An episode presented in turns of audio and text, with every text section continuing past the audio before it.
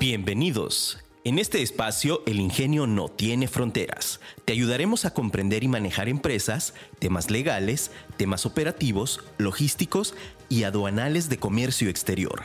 Quedas en voz de Mariana Madrid.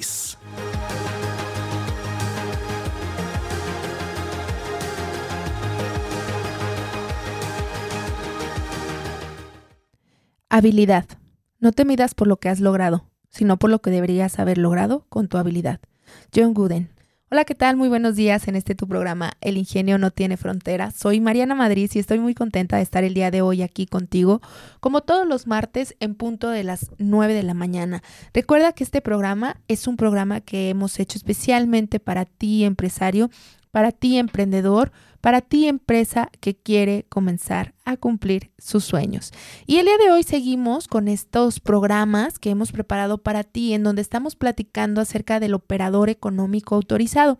Si bien en los programas anteriores ya te platicamos un poquito sobre el contexto de qué es este programa, para qué sirve, qué beneficios puede otorgar, quiénes pueden participar de él, pues bueno, vamos a seguir platicando acerca de los diferentes estándares y subestándares que, que tiene este programa con el objetivo de que tú te puedas dar una idea de qué tanto tenemos que documentar o qué tantas, tantos procesos debemos de ir realizando con el objetivo de tener una cadena de suministro mucho más segura.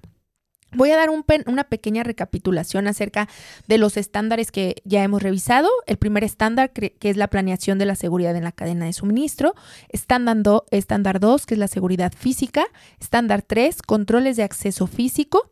Estándar 4, socios comerciales. Estándar 5, que es la seguridad en los procesos. Y entonces hoy vamos a revisar el estándar número 6 que se llama gestión aduanera, estándar 7 que son los la seguridad de los medios de transporte y el seguridad y estándar 8 seguridad del personal. Esos son los tres estándares de los que vamos a platicar el día de hoy con el objetivo de poderte desglosar un poquito más sus subestándares y que tú sepas qué tipo de información hay que ir eh, llevando y recabando en cada uno de los, de los estándares y subestándares. El primer estándar que vamos a revisar hoy es el estándar 6, que es el de gestión aduanera. Y entonces aquí en este estándar tenemos solamente dos subestándares. Sin embargo, es eh, uno de los estándares más completos y qué más requisitos y qué más documentación tenemos que presentar, porque es básicamente el proceso del despacho que llevan nuestras mercancías, tanto para la importación como para la exportación, o si nosotros somos socios comerciales, cómo participamos o cómo somos partícipes dentro de este proceso. Si bien recuerdas, eh, la sesión pasada yo te platicaba acerca de la importancia que tiene tener nuestro mapeo general de proceso y de ahí empezar a identificar los diferentes procedimientos que vamos generando en cada una de, las secciones, ¿no? En cada uno de los pasos que lleva nuestro mapeo general, pues bueno, ir ahí seleccionando cuáles son los procedimientos que son el punto de partida. Entonces, en el 6.1 tenemos las obligaciones aduaneras. Y entonces aquí tenemos que tener todos eh, los procedimientos documentados con relación a que eh, desde el arribo de las mercancías, cómo va pasando nuestro proceso. Por ahí te acuerdas que platicábamos ya en uno de los programas, te platicaba yo acerca del proceso de importación y exportación y te platicaba específicamente del proceso de despacho. Decíamos que nuestro proceso de despacho inicia con el arribo de las mercancías y después de ahí sigue el previo y luego después del previo, bueno, sigue la revalidación, después el previo, después del pago del pedimento, bueno, todos estos pasos, ¿no? Que van armando nuestro proceso de despacho. Entonces, lo que tenemos que documentar en esta sección que es la 6.1, eh, son esas obligaciones aduaneras que nosotros tenemos durante el proceso del despacho. ¿A qué se refiere esto? Pues bueno, que tengamos la documentación adecuada, que eh, tengamos evaluaciones dentro de la documentación que nosotros hacemos, que podamos saber y entender quiénes son partícipes de este proceso, eh, que tengamos buena comunicación con nuestros agentes aduanales, que vayamos con esos socios comerciales que de manera previa ya revisamos, pues con toda la confianza de transmitir información y bueno, en esta sección podemos nosotros incorporar nuestro procedimiento general de importación, nuestro procedimiento general de exportación, eh, de transferencias de mercancías para carga, eh, si hacemos alguna revisión o evaluación específica para las mercancías, eh, para registrar nuestras mercancías en almacén cuando arriban o si van a salir para hacer el registro de la salida de la mercancía, ¿no? A la exportación, cómo llevamos estos controles en materia fiscal, también es muy importante mencionarlo. Acuérdate que todos los documentos de comercio exterior son documentos que tienen que ver con la operación del día a día, que tienen que ver con la contabilidad y que hay que resguardarla hasta por cinco años porque es parte de la documentación que nos pueden solicitar en una auditoría. Entonces, bueno, en esta sección habla de estas obligaciones aduaneras. Ahora, me voy a meter un poquito al contexto de si nosotros somos algún socio comercial llámese agente aduanal, llámese recinto fiscal, llámese almacén, llámese transportista, porque las obligaciones aduaneras que nosotros generamos aquí, obviamente ahorita yo te puse como el procedimiento de importación y exportación y charala, ¿no? Eh, me estoy yendo a un tipo de OEA de una empresa industrial que regularmente tiene un proceso, un producto y demás, pero ¿qué pasa si yo soy el socio comercial? Bueno, mi obligación aduanera es conforme al alcance de la participación que yo tengo en el proceso del despacho. Por ejemplo, si yo soy el recinto fiscalizado, pues bueno, mi proceso de despacho es que tengo que yo tener de documentación para poder dar ingreso a que se pueda realizar un previo, que tengo yo que tener para que pueda hacerse un movimiento, una maniobra, cuál es mi procedimiento para poder dar salida a mercancías, para ingreso personal del agente aduanal, ¿no? Entonces, ese es el alcance que tengo, por ejemplo, en ese caso, ¿no? Un recinto. Ahora, un almacén, bueno, mi proceso, a lo mejor yo soy un almacén general de depósito, lo que hago es que pues yo tengo que cumplir con ciertas obligaciones, o a lo mejor soy un recinto fiscalizado autorizado, a lo mejor soy un recinto fiscalizado estratégico, cuáles son mis obligaciones aduaneras de, como de ser parte de este recinto, pues bueno, todas las que me marca la ley aduanera, conforme al artículo 14, 14A, B, C y D, ¿no? Que tenemos en, en, la ley aduanera. Entonces, todas esas son las obligaciones aduaneras y eh, tengo que tener bien claro este procedimiento enlistando mis obligaciones dependiendo del socio comercial que esté y de mi participación en la cadena, en el proceso de la cadena de suministro. Luego tenemos el estándar 6.2. Este estándar 6.2 nos habla de la comprobación aduanera. Y entonces ahora aquí eh, el estándar nos está hablando de cómo hago yo para comprobar que el proceso que planteé anteriormente, que el listado, que el checklist, que las evaluaciones eh, pasadas realmente se estén haciendo. ¿Cómo llevo, es decir, yo un proceso de auditoría? ¿Cómo llevo yo un proceso en el cual sí tenga contemplados todos los puntos, está revisando, analizando toda la información? Y entonces, eh, en este sentido, ¿cómo hago yo para comprobar que si hay un cierto cumplimiento de las cosas y que estoy dentro de eh, todo lo que tengo que considerar para la evaluación de mi análisis de riesgo. Es decir, cómo me audito, cómo me auto audito, cómo yo estoy generando una mejora continua en mis procesos de las obligaciones aduaneras y cómo me aseguro de que sí esté cumpliendo con cada una de las obligaciones que están pactadas, ¿no? Por ejemplo, imagínate que tú eres este socio comercial que es el recinto y entonces resulta ser que, pues bueno, hay que tener nosotros, acuérdate, siempre, conforme a lo que dice el artículo 14, pues hay que estar realizando un pago anual, ¿no? Al principio de, del, del mes de enero que corresponde conforme a la compensación del año inmediato anterior. Entonces, en este sentido, pues bueno, confirmar que sí lo esté realizando, que si me están solicitando algunas situaciones en temas de protección portuaria, en temas de instalaciones adicionales a las que ya tenemos aquí por el OEA, pues también se estén cumpliendo, ¿no? Entonces es cómo hago yo para asegurarme de que sí se esté cumpliendo eso, o sea, tener un procedimiento que me permita a mí ir llevando estas evaluaciones, estos análisis, con el objetivo de ver que sí se esté comprobando legalmente todo el proceso que debe de llevar la, la comprobación eh, eh, aduanera, ¿no? Entonces, estos son los dos estándares, los dos subestándares que están dentro del estándar eh, de gestión aduanera. Si te fijas, o sea, a grosso modo, y así como lo platico ahorita, está, está general. Obviamente hay muchas particularidades y es de los más pesados, aunque solamente sean dos. ¿Por qué? Porque todos los procedimientos que hacemos, o sea, el lo fuerte de los procedimientos están ahí. Eh, están señalados ahí, son las obligaciones que tenemos, todas esas obligaciones legales que tenemos con las autoridades aduaneras y entonces es tener estos procedimientos documentados donde yo también tenga una rastreabilidad y trazabilidad de las cosas para confirmar que efectivamente eh, sí se están haciendo y estamos cumpliendo con eso, ¿sale? Ahora, nos vamos a ir al estándar número 7, que es la seguridad de los medios de transporte. Este estándar es muy importante, tiene tres subestándares y es súper importante porque también es uno de los principales en donde se revisan y en donde las autoridades eh, regularmente ponen mucho énfasis en lo que hacemos de revisión conforme a este estándar. Este estándar tiene tres subestándares el 7.1 que es uso de sellos y o candados, 7.2 que es inspección de los medios de transporte, 7.3 almacenaje de vehículos o en este caso pues también por ejemplo de trailers que a veces trailers a veces que, que, ahí resguardamos o eh, de cajas secas, eh, cualquiera de estos tipos de, vehículos que nos sirven para eh, guardar mercancía, ya sea que tengan mercancía dentro o que estén vacíos, pero que utilicemos una zona para el resguardo, pues bueno, hay que tener y hay que declararlo. Entonces, bueno, me voy a ir a esta sección del 7.1 que es la revisión de los candados. Aquí es bien importante en el 7.1 que tengamos súper claro que primera, primeramente, bueno, existe un proceso que es el proceso BBTT, que es eh, con los sellos, ¿no? Eh, que sí estemos realizando este proceso, bueno, prácticamente lo que nos pide es uno, identificar qué tipo de candados de seguridad son los que utilizamos, ¿no? Que si son de barrilito, que si no, que si de cuál tipo, ¿no? Eh, ¿Quién es nuestro proveedor de candados? Cómo llevamos un procedimiento para designar los candados y para retirar los candados. Eso es bien importante, un procedimiento de designación. ¿Por qué? Porque acuérdate que los candados por seguridad no van a ir por un número consecutivo, sino que va a ir al aleatorio. ¿Quién es la persona responsable de la designación? ¿En dónde se, se notifica? ¿En dónde se escribe? ¿En dónde se especifica el número de candado para cada unidad?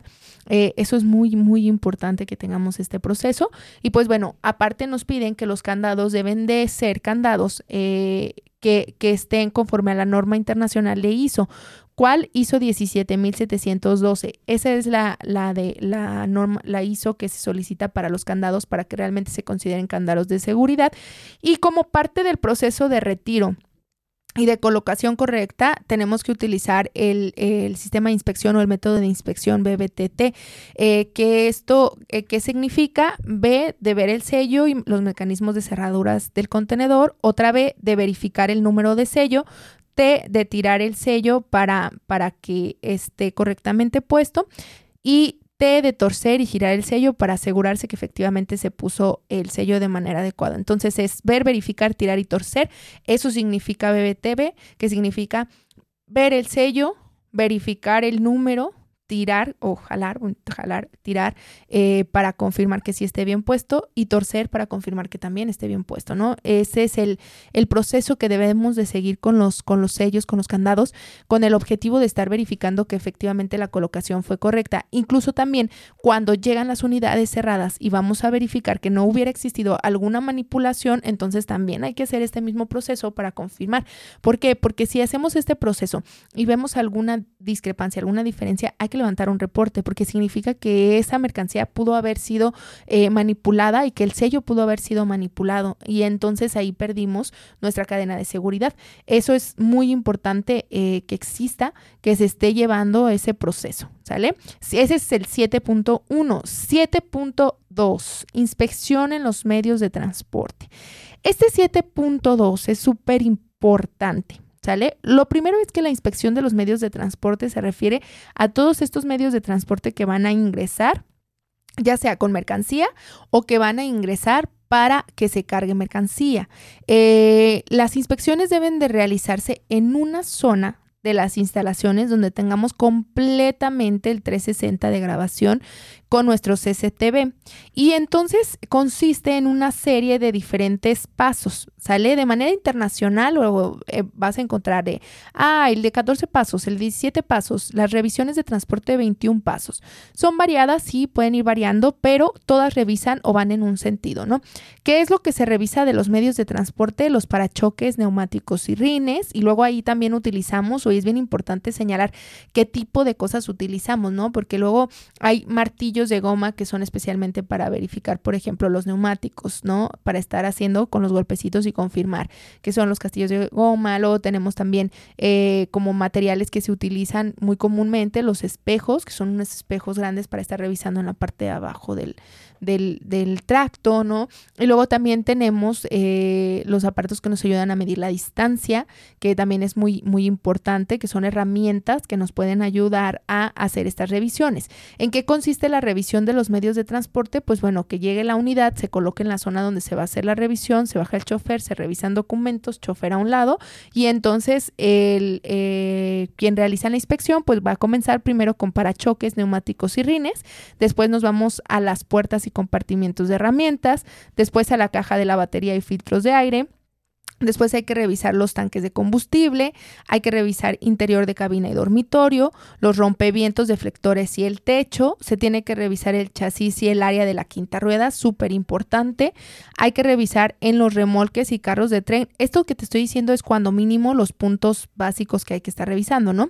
En los, en los carros de tren, la parte delantera, lado izquierdo y derecho, el piso, el techo interior y exterior, el interior y exterior de las puertas, la sección interior externa y el sistema de refrigeración cuando aplique.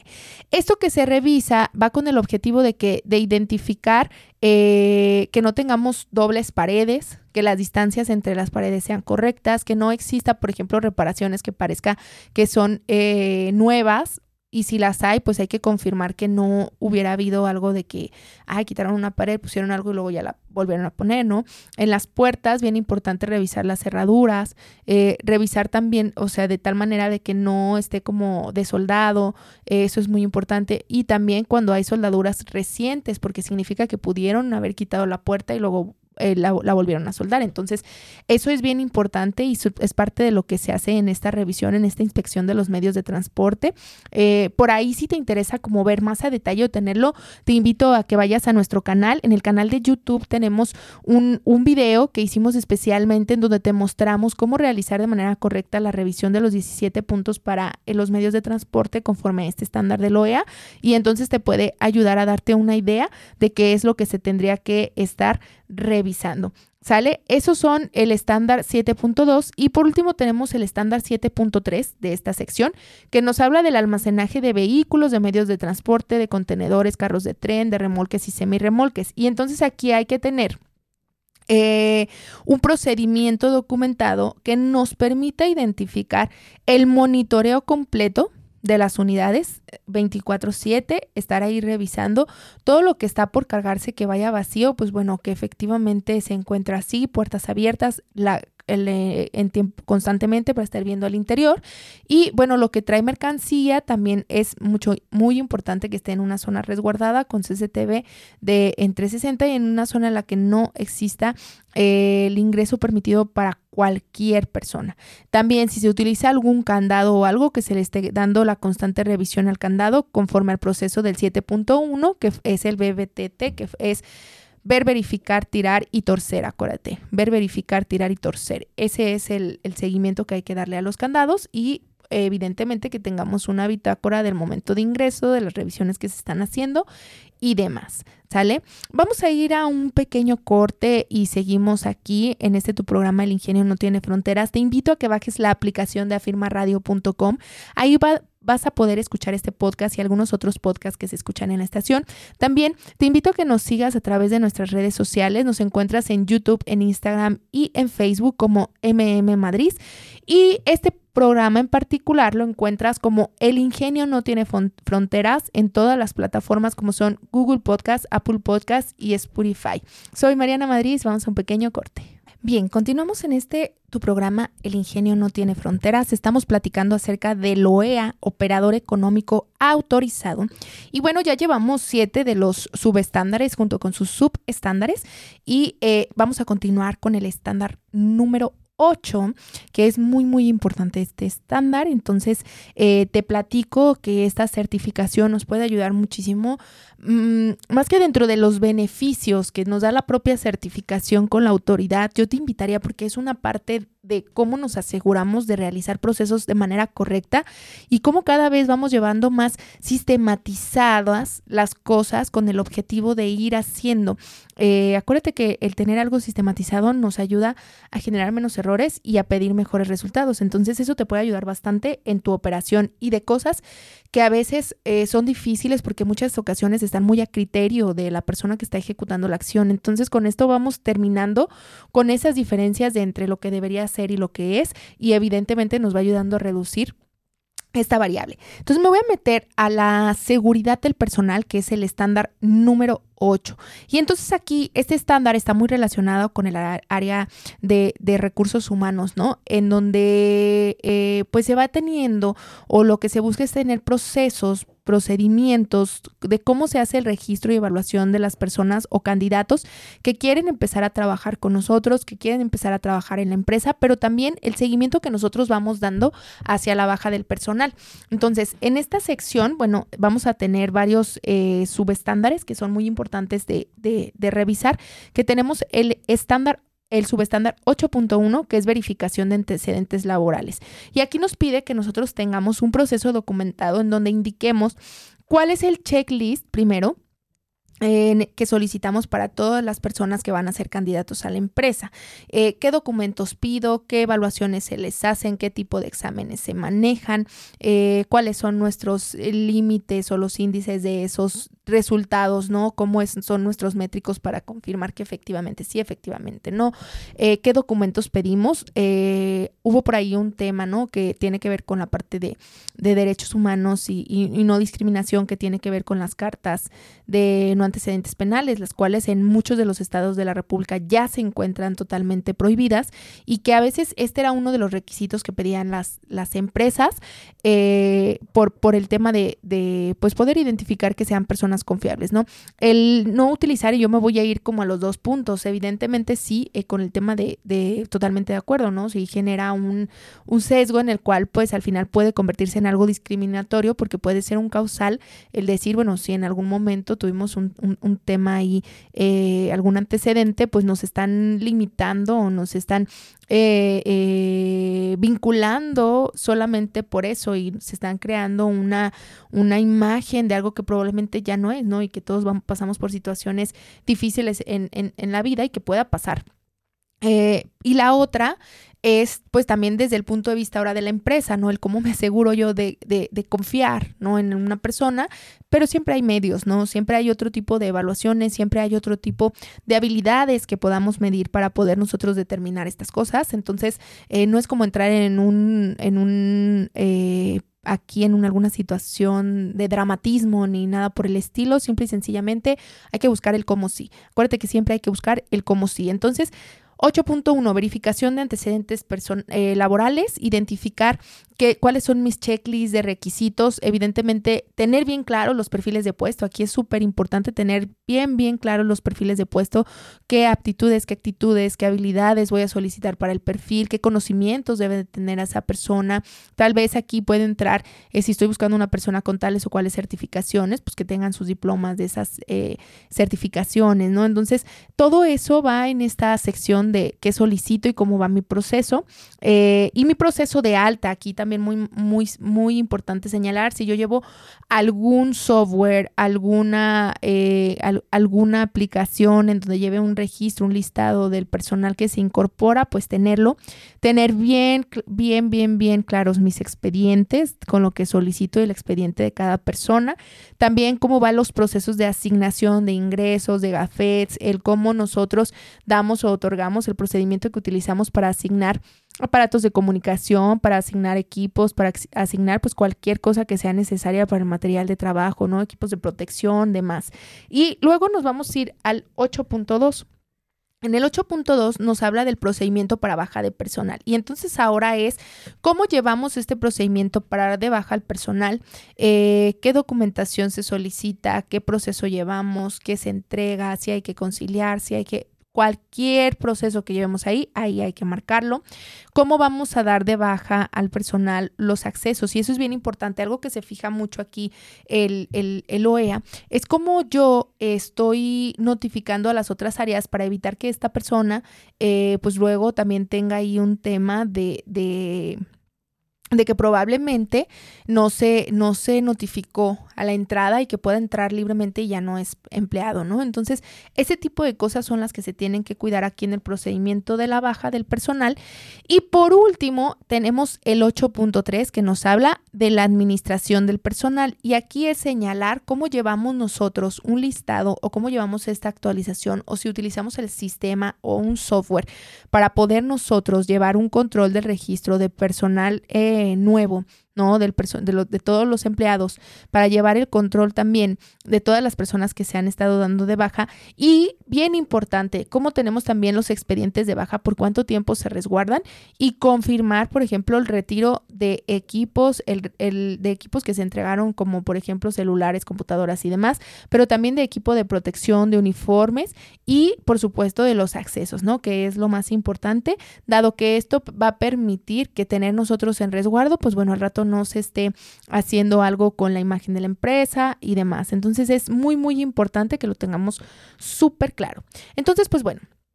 Estos son los estándares que revisaríamos el día de hoy, que es, lo repito, el estándar de gestión aduanera, el estándar 7, que es seguridad de los medios de transporte, y el estándar 8, que es la seguridad del personal. Es muy importante que nosotros tengamos muy claro para qué funciona esta certificación, que es una certificación en la seguridad de la cadena de suministro. Eh, el día de hoy te platiqué sobre esta frase, ¿no? Y te decía habilidad. Y te decía esta frase, no te, no te midas por lo que has logrado, sino por lo que deberías haber logrado con tu habilidad. John Gooden. Es bien importante, es bien importante que también dentro del proceso que nosotros llevamos todos los días, tengamos bien consciente cuáles son nuestras habilidades y cuándo sí estamos dando nuestro 100% y cuándo no.